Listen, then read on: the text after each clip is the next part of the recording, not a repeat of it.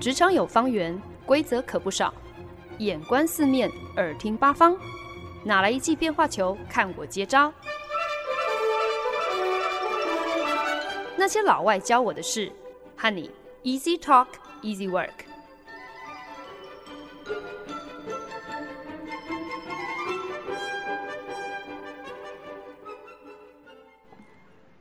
您现在收听的是《那些老外教我的事》，我是欢恩。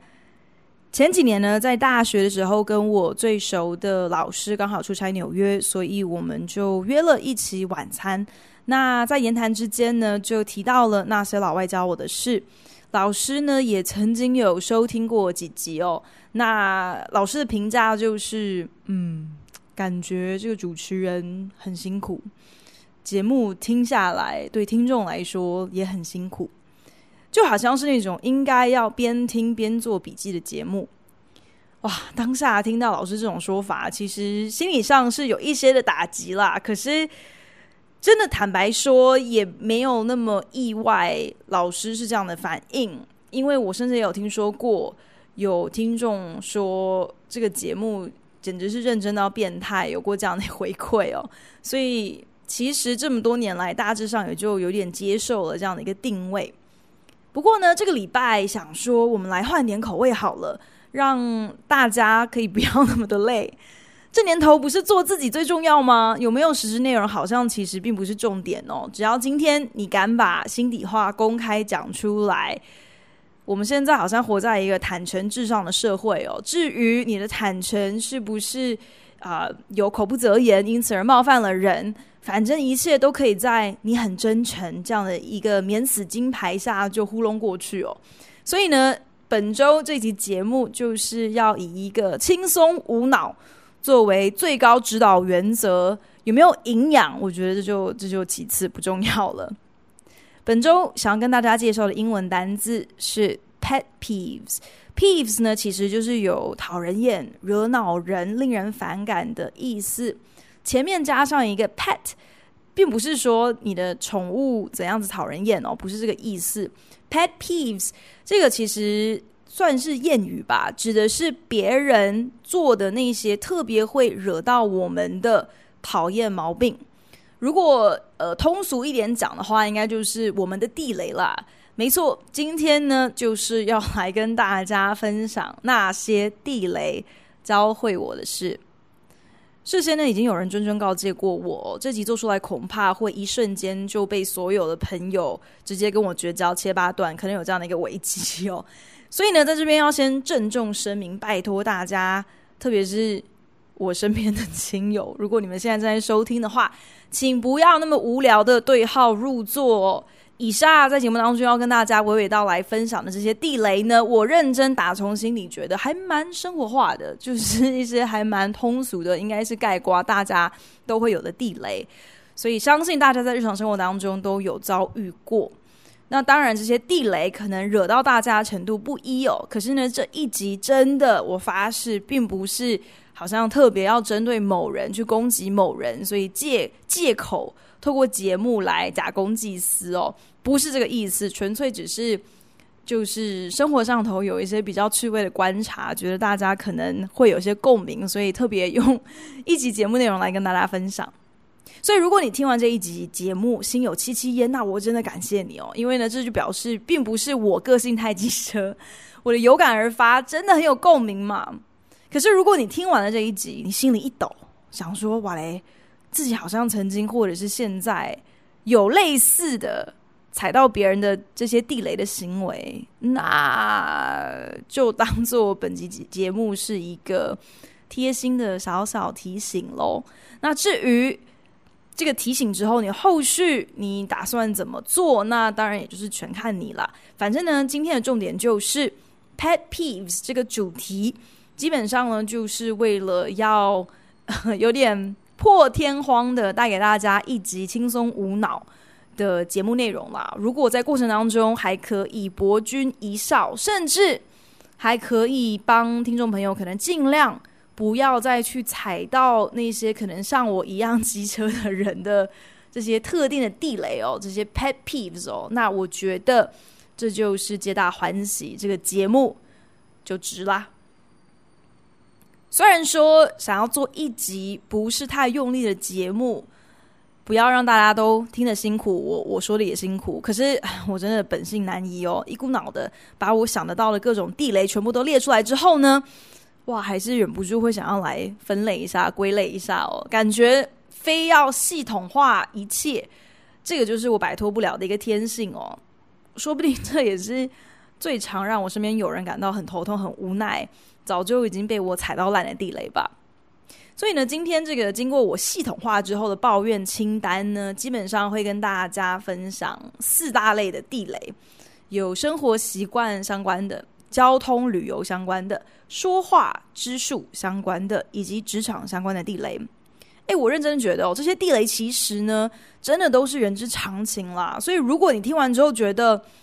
没有啊，这这些都不是我的地雷，我都不会因为。有人做出这些行为而感到不开心或者是很反感，那我真的要恭喜你，您实在是太大人有大量了，请务必上脸书留言哦，指点我一下，到底应该要如何跟您一样心如止水的看破人性这么多的自私自利、目中无人的各种行径。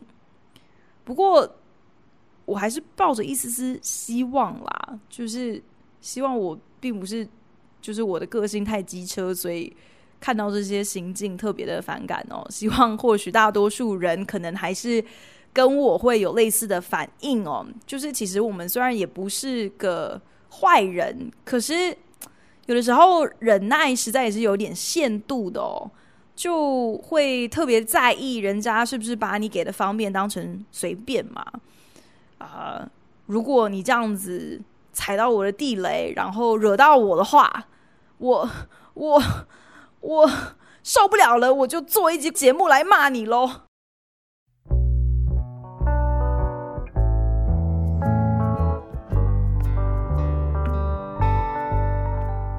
本节目由好家庭联播网、台北 Bravo FM 九一点三、台中古典音乐台 FM 九七点七制作播出。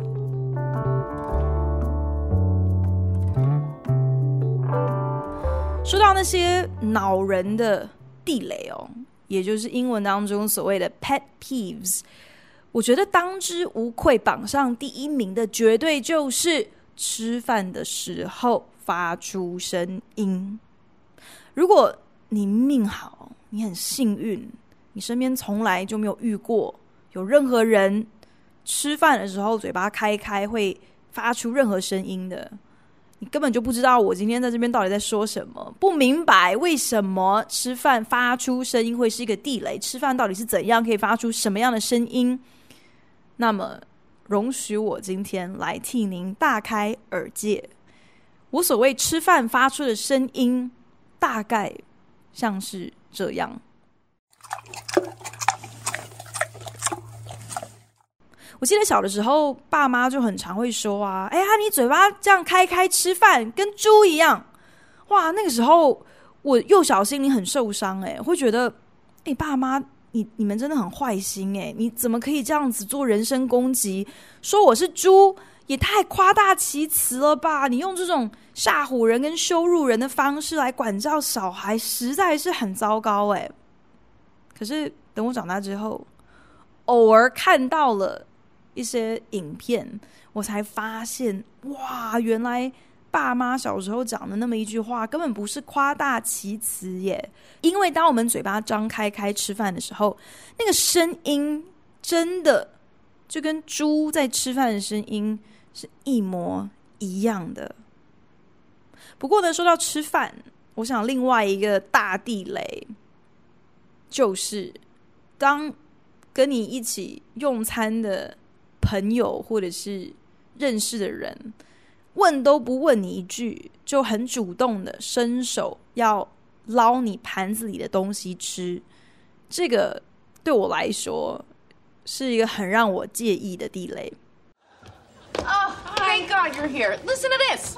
So Joey and my friend are out last night. They're having dinner, and she reaches over and takes a few of his fries. Oh no! What? plate thing? Oh, yeah, yeah. No, Joey doesn't share food. I mean, just just last week we were having breakfast and, and he had a couple of grapes on his plate. You wouldn't let her have a grape? Oh, no, not me. Emma. Joey doesn't share food. 刚刚大家听到的这个是美国经典电视影集《六人行》（Friends） 中的一个非常好笑的桥段哦。 Phoebe 她介绍了自己的一位闺蜜给 Joey，谁知道才不过约会了，吃了一顿晚餐，Joey 就表示对这个女生已经完全没有兴趣了。菲比觉得莫名其妙，追问之下才发现，原来呢是在前一天晚上晚餐的时候，女生竟然聊着天，聊着聊着就伸手拿了 Joey 盘子里面的几根薯条。菲比觉得很匪夷所思啊，不过就是几根薯条而已嘛，有必要这么大惊小怪，就因此要跟这个女生成为拒绝往来户吗？一看。刚刚进到咖啡厅的 Rachel 来了，所以呢就赶快拉 Rachel 过来，要 Rachel 来评评理哦。那跟 Joey 是室友的 Rachel 才一听到 Phoebe 形容前天晚上跟 Joey 约会的那个女生伸手拿了 Joey 盘中的食物，就大呼不妙，说 Joey 不喜欢跟别人分享食物的，甚至连 Rachel 才没几岁，连话都还不会说的女儿 Emma，某天早上伸手。拿了 Joey 盘中的葡萄都不行哎，Phoebe 整个不可思议的瞪着 Joey 看，结果 Joey 反而很理所当然的对着菲比大叫说：“Joey 就是不分享食物。”我每次看到这个桥段都觉得特别的好笑。那当然，Joey 这个不分享食物的。状况是有点太过夸张了。我倒不是拒绝跟人家分享食物，我觉得我的地雷不是因为我小气，不想要让人家吃我的东西。我其实比较在意的点是，我很在乎对方是不是会太理所当然的认为我的就应该是他的。我觉得你至少应该要看一下我们俩的交情是怎么样。最最少应该也要先打一声招呼，这这才礼貌嘛。诶，这个可不可以借我吃一口啊之类？我觉得这是这是人之常情吧。另外一个在生活当中很常见的地雷，无非呢就是在公共场所那些喜欢把手机。呃，里头的音乐直接放出来的人，或者是他们可能在玩手游的时候，音乐是开的震天炸响，根本没有用耳机的人，基本上呢就是很习惯的，好像把捷运啊、高铁啊，或者是星巴克这些公共场所当成自己家，好不自在哦。有的时候，你你可能都已经开口提醒对方了，就是呃，可不可以请你音量调小，或者是戴上耳机。可是这些人通常都还是蛮理所当然、很理直气壮哦，常常都不觉得自己的音量有多大声，有打扰到人，可能还觉得说我在替大家这个营造氛围之类的。不过，真的要说到自我中心的机制，最恼人的通俗地雷，我觉得应该就是插队，就是我们被别人插队，而且我觉得。最让人脑溢血的就是插队，我觉得这应该是最基本的礼仪。可是这样的情况发生的场合跟跟这个可能的变化真的是层出不穷。哎，前阵子呢，我跑去了新加坡这边的小印度去兑换货币的时候。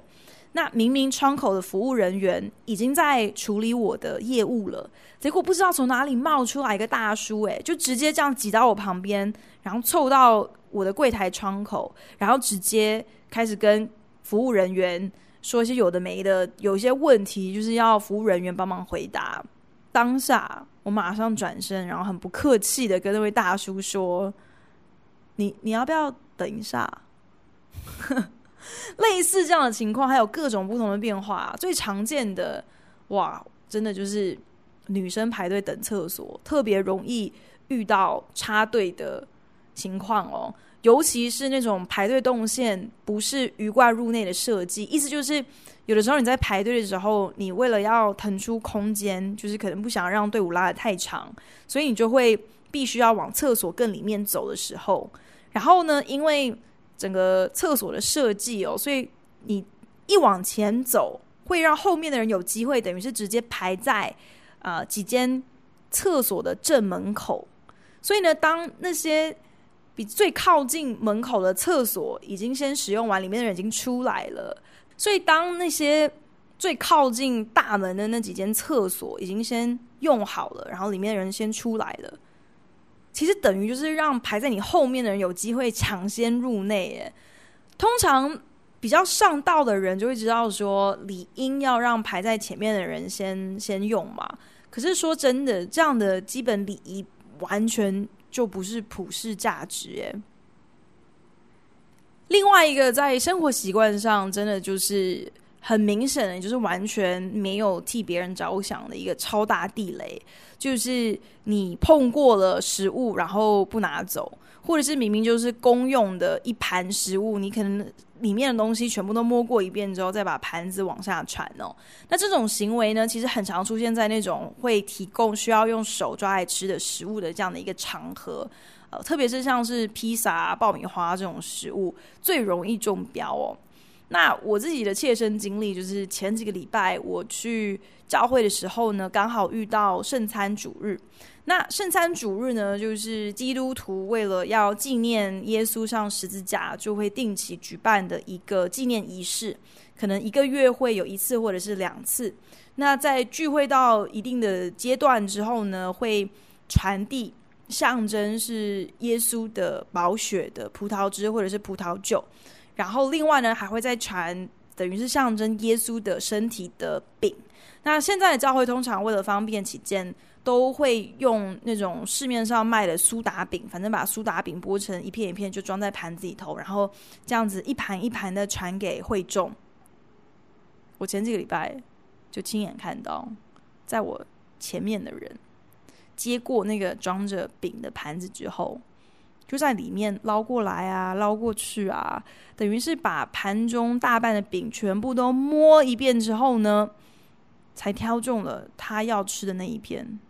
多恶心啊！我觉得你你可能大家比较能够感同身受的是，你可以想象，如果今天你跟你的朋友一起叫披萨外送到家里来，然后你朋友把整盒披萨每一片都扯过啊、摸过啊、戳过一遍之后，然后终于选走一块，然后剩下的再给你选，你不觉得就是嗯、而且手又特别是最多细菌或是最容易接触到细菌的的部位哦。同理可推，我觉得更常遇到的有一种情况，就是你在吃薯条的时候，然后可能呃桌上是有有一有一个共用的番茄酱，然后有人可能就拿了薯条咬一口之后呢，就拿他刚刚咬过的那一头薯条，然后再去沾一次番茄酱。英文有一个专门形容这样的行为的说法，就叫做 double dipping，意思就是沾两次。也是一个很不上道、很不卫生的一个行为，对我来说也是一个，如果在我面前发生，我真的整个内心会揪在一起的一个很大的地雷哦。只能够说呢，原来这些我们认为应该是很基本的卫生习惯，还有餐桌礼仪，真的不管是在教会里，还是平常跟朋友在家，或者是外出吃素食的时候，都有待加强啊。那些没有说开的卫生潜规则，真的，我们都千万不能够那么天真的认为，好像理所当然，这是人人都应该要知道、都应该会遵循的常识。我最近出门旅行的频率变得比较高哦，所以呢，在过程当中也深刻的体会到，其实在，特别是旅游的呃过程中。在交通通勤上头，真的是处处都是各种炸死人不偿命的地雷哦。虽然呢，这些地雷的破坏程度可能不一，可是呢，这些 pet peeves 之所以是地雷，那就是因为多多少少让你遇上了，还是会造成你一些困扰，还是会有点惹到你的啦。这年头哦，我觉得等待，至于我们可以说是。能够置任何服务业或者是任何的体验于死地的最大的罪过，可是很无奈的就是你在旅行的过程当中，真的很难完全杜绝等待的时间，特别是当你在机场排队等着要挂行李，或者是在等着要过海关的时候，如果你遇到站在你前面的人，非常的心不在焉，可能前面都已经有空出来的柜台了，然后柜台的人员或者是海关都已经在那边拼命招手了，可是排在你前面的人就是不够机灵，不知道赶快动起来，根本没有注意到已经有一个柜位空出来了。这种时候，你排在这种人后面，真的真的会忍不住就就很想要让人家啧啧一声哦。尤其是你在通过呃机场安检的时候，其实过安检这这件事情，对于有出国过的人来说，这种基本作业流程应该应该已经很很普及了，应该是要升值所有旅客的脑海里面嘛。你今天如果行李里头有电脑，有什么瓶瓶罐罐装一些液体的东西，你就应该自动预备要事先拿出来啊。如果你有细皮带，要记得卸下来；如果你口袋里头有零钱，要记得掏出来。这些事情其实你正在排队的时候都可以准备好啊。如果等到都已经排到你了，你才开始动作，真的是难怪很多安检的队伍永远都这么的缓慢哦。因为这些人都不上心啊，都不在状况内，都没有在注意，眼观四方，耳听八方的。遇到这种人的时候。其实这也不是什么大地雷，可是就是真的会让我有点无奈啦。这种实在很无谓，然后真的其实透过一些事先的准备就可以完全避免的多余等待。还有另外一种很常出现在我们日常生活中的形态，就是当你在一楼等电梯的时候，然后电梯门打开，结果里面的人。一个个都还在低头划手机，好像根本就不知道电梯已经到了，然后完全没有意思要出来，所以你也没有办法进去啊。当然，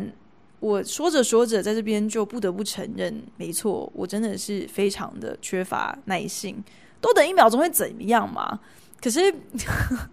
我在这边也不得不说，你少看手机一秒钟会怎样呢？至少可不可以不要边走路边用手机？这这应该不是强求吧？我其实我觉得我也很能够体谅，真的不是所有人走路都能够像纽约客一样那样子飞快。而且今天如果你要在三十二度的新加坡马路上竞走，真的十秒之内你就会汗流浃背。所以我也是可以体恤大家的。可是现在捷运的门都已经打开了，大家都已经在移动了，你还挡在门口看着你手机上的宫廷剧，我真的有的时候心中就忍不住会常常幻想哦。我从这个角度，应该一伸手就可以把他的手机拍掉，然后赶快逃离现场。可是仔细再想一想，毕竟身边所有其他的这些新加坡人都喜欢边走路边用手机，大家走路都这么的慢，我恐怕也很难在拍掉手机之后就赶快突破人群开溜哦。所以就变成说，常常必须要克制自己内心这样的一个冲动。只能够说呢，这几年来，好在我已经就不怎么需要开车了，因为不用开车，所以也让我幸免于很多在开车的过程上可能会不小心踩到的地雷，可能不小心会遇到的这些 pet peeves 哦，包括像是今天如果有人想要换车道，或者是想要转弯的时候不事先打方向灯，我就觉得你你到底是你就是等着看谁会撞上你就对了。就是要看谁的胆子大，谁的命够硬，然后谁的反应够快就对了。又或者是呢，你都已经好心减速，要礼让旁边的车，让他可以插进你的车道了。结果也真不知道对方到底是技术太差，还是反应太慢，还是胆子太小，就迟迟没有动作。等到你心一横，正要踩油门的时候呢，他的车忽然之间又往你这边飘过来，哇！这个时候真的是吓得你只得狂踩刹车，然后可能心中有一些三字经都飙出来了。我还在 Minneapolis 的时候，就是还过着去哪里都必须要开车的日子的时候，那个时候最头痛的就是上了高速公路会遇到那种超级容易就分心的驾驶。只要今天呢，可能对向高速公路好像发生了一些什么事故哦，或者是今天可能前面有警察把别的车子叫到路肩。这些爱管闲事的中西部美国驾驶，就好像很情不自禁的必须要减速，就是为了要凑个热闹，要转个头来看一看到底发生了什么事。可是有在开车的听众朋友应该都知道，其实车况就是一个最写实的蝴蝶效应嘛。今天你前面一个驾驶只要稍微减速一点点，其实会造成很大的连锁反应啊，会导致所有后面的车都必须要跟着减速，塞车很长，就是因为这样一个愚蠢的原因而发生的。但是，真的最惹恼驾驶的地雷，我觉得应该就是你在停车的时候，特别是当你在室内停车场，可能已经绕了好几圈。好不容易总算看到前面有一台车正要离开，所以呢，你就乖乖的打了方向灯示意哦，而且呢，也保持了一个很体贴的安全距离，好让前面这台车可以先倒出车位来哦。结果就在你在等待的时候，真的是说时迟那时快，对面忽然就开来了另外一辆车，那辆车的角度上比你更占优势啊，刚好可以趁着那个倒出车位的车。挡在你前面的时候，这新来的车直接咻的一声就转进你等了大半天的车位。哇塞，遇到这种情况真的很让人气的是脸红脖子粗，想要跳下来跟对方理论哦，就会觉得说，怎么可以有人这样子藐视所谓先来后到这么一个基本的规矩呢？可是没办法，停车位这种事情真的其实。比较像是一个先抢先赢的道理，所以在这种情况之下，你要去跟陌生人理论什么道义啊、顺序啊，都是白搭哦。只好摸摸鼻子，然后继续绕着停车场绕圈圈，继续找下一个车位，看看自己是不是也有机会 可以以彼之道还之下一个倒霉鬼，去抢别人的车位哦。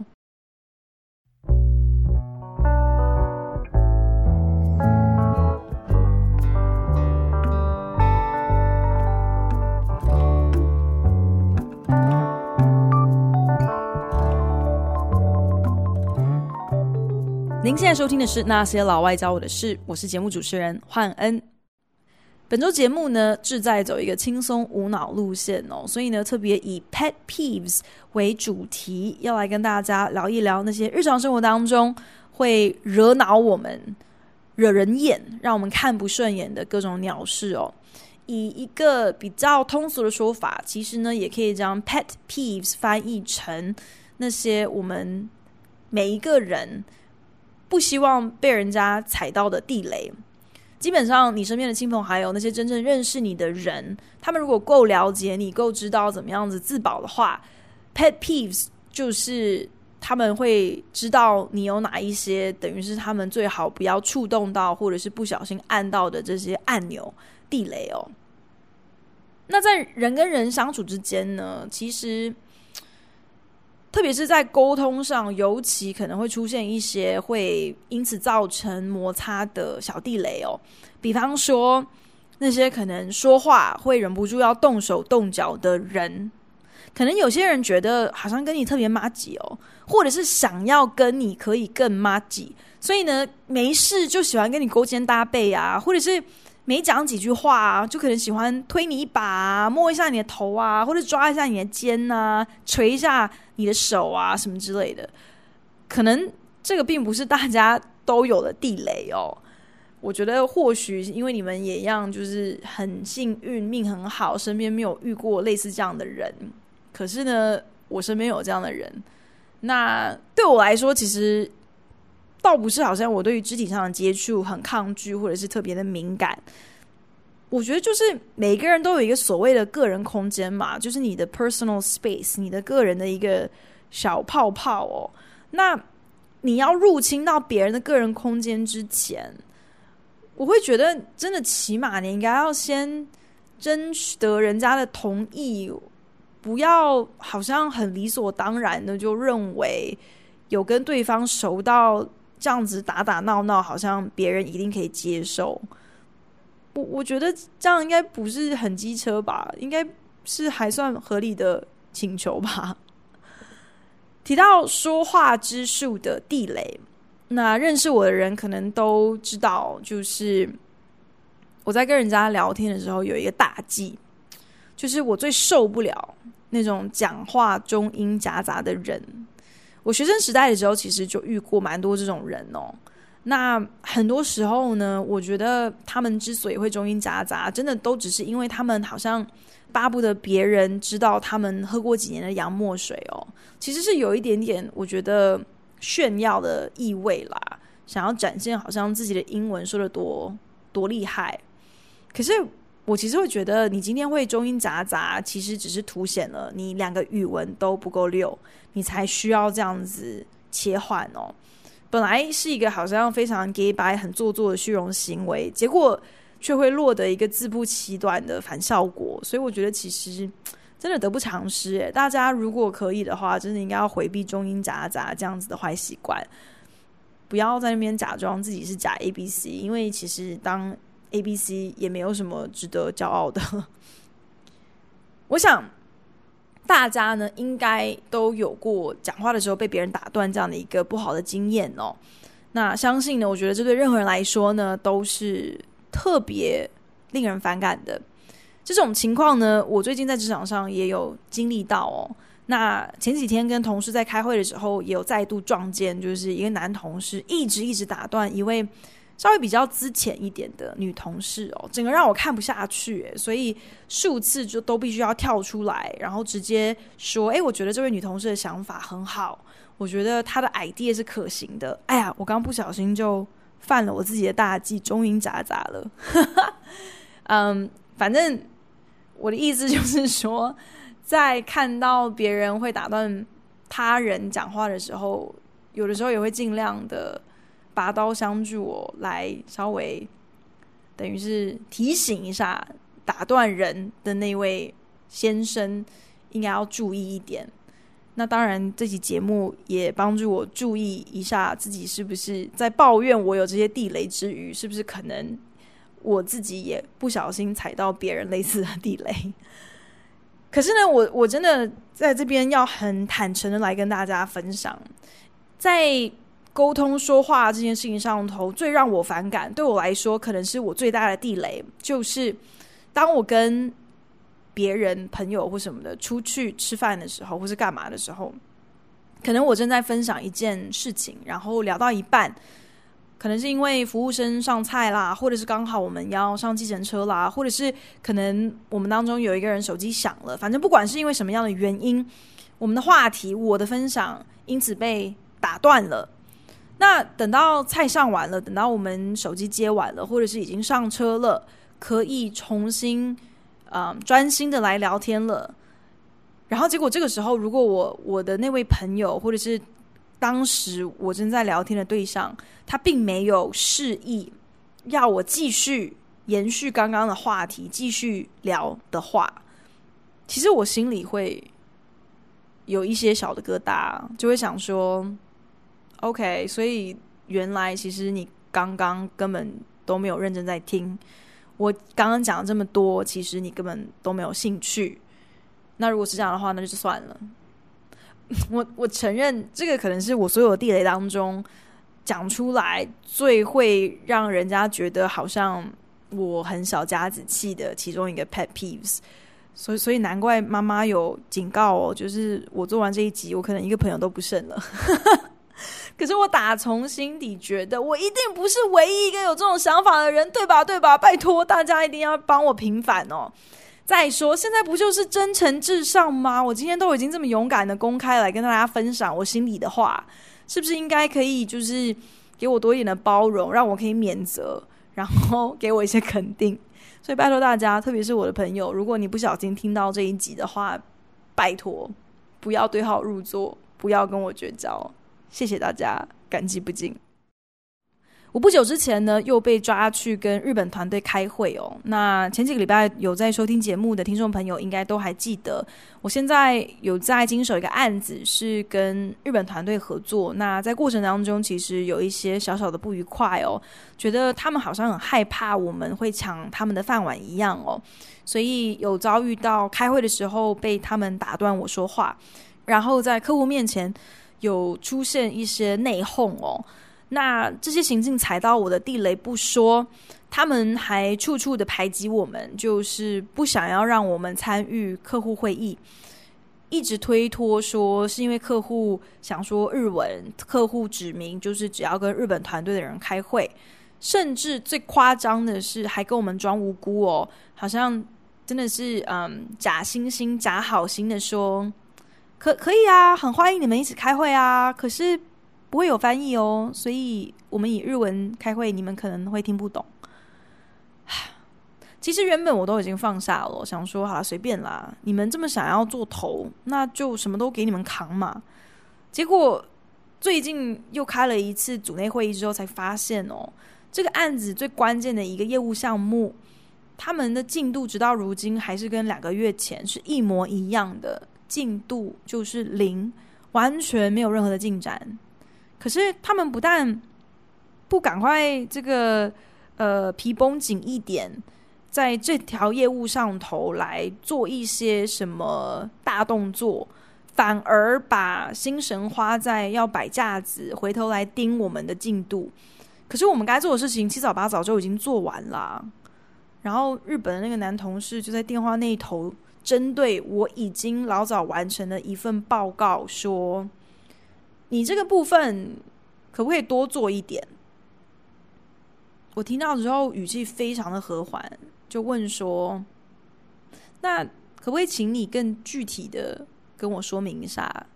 你需要我多做一点什么？你可不可以明确的告诉我，你觉得是哪里让你觉得不够？哪里缺了什么？”然后对方就瞎扯了一个什么工具，说：“哎，你可不可以就是使用这个工具啊，然后来补充报告的内容？”我跟我当时的老板。同时，先后耐着性子，很温柔的提示对方说：“哎，你说这个工具跟这个报告是一点关系都没有的哦。你是想要用一个错误的工具得到一个跟这个工具完全不相干的结果，办不到哦。”听到我们这样子的回应，日本同事这下就支支吾吾，也也不知道该怎么接话，所以赶快岔开话题，去去讲别的事情了。我觉得这应该就是职场上。最大的一个大地雷，就是那些你根本提不出任何有建设性的建议或者是贡献，可是你的意见又特别多的人。唉，可是很很无奈耶，就是好死不死，职场上有很多，特别是那些必须要时时刻刻提供回馈或者是手握决策大权的主管，偏偏他们就是这种人。很多时候，不管是可能为了想要给你一个下马威来宣示主权，或者是就是故意想找你麻烦嘛，就是硬要念上你几句，要挑剔你的工作。这些人就是会想要讲一些什么，可是偏偏又说不出个名堂来。那另外一个特别令我发指的职场地雷呢，就是那些想要做高位、想要当领导、想要指使人的人。可是你偏偏就是你又没有肩膀，然后你又不够照，你就是没这个本事，没有这个担当。可是你既然还这么的没有自知之明，还不知道要用人危险，人家要帮你，你还不肯好好接受。那讲到这边，其实我我觉得听众朋友应该都感觉得到，就是。做这个案子跟我们对口这个日本团队，根本就是真的是稳稳当当、扎扎实实的，把这两大职场地雷都踩得死死的哦。我们真的已经不知道被轰炸了几回，都已经尸骨无存了，所以就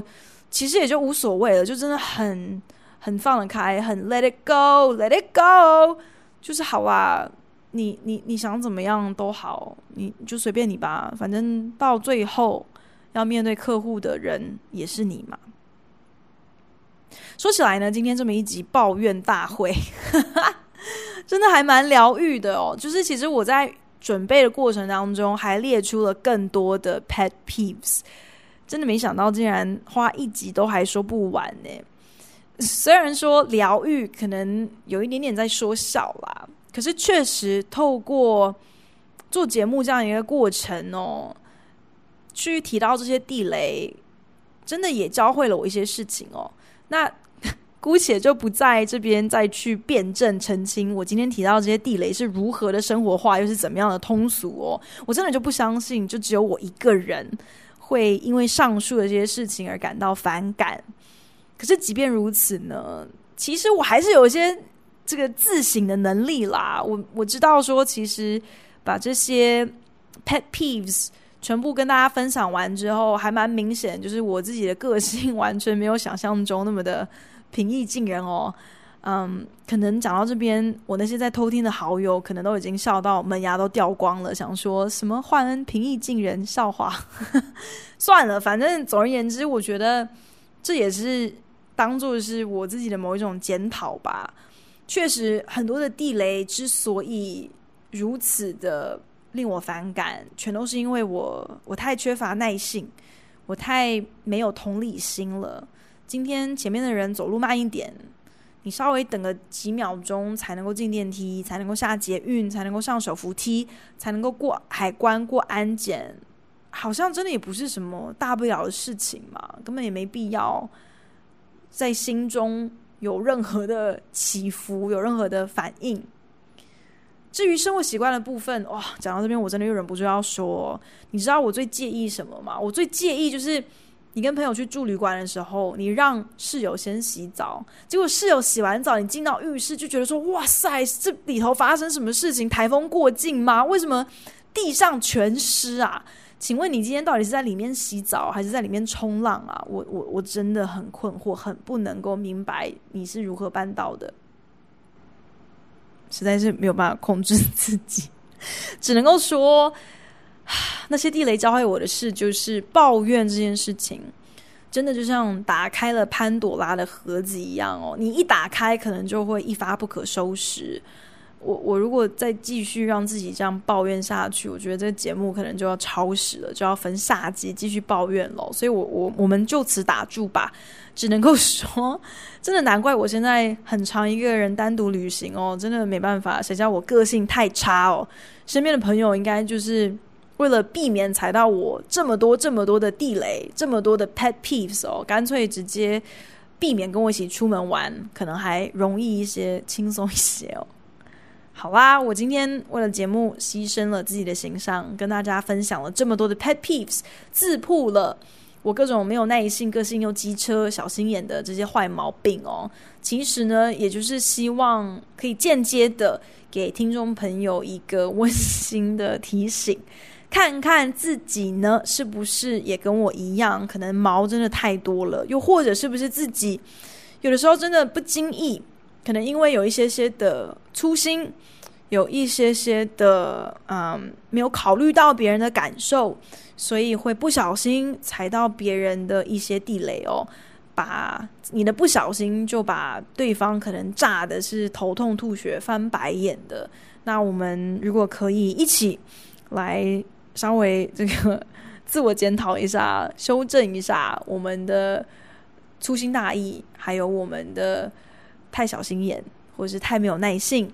我觉得其实对我们的人际关系，对我们嗯跟不管是同事、朋友、亲戚、家人的互动上，都会是有帮助的。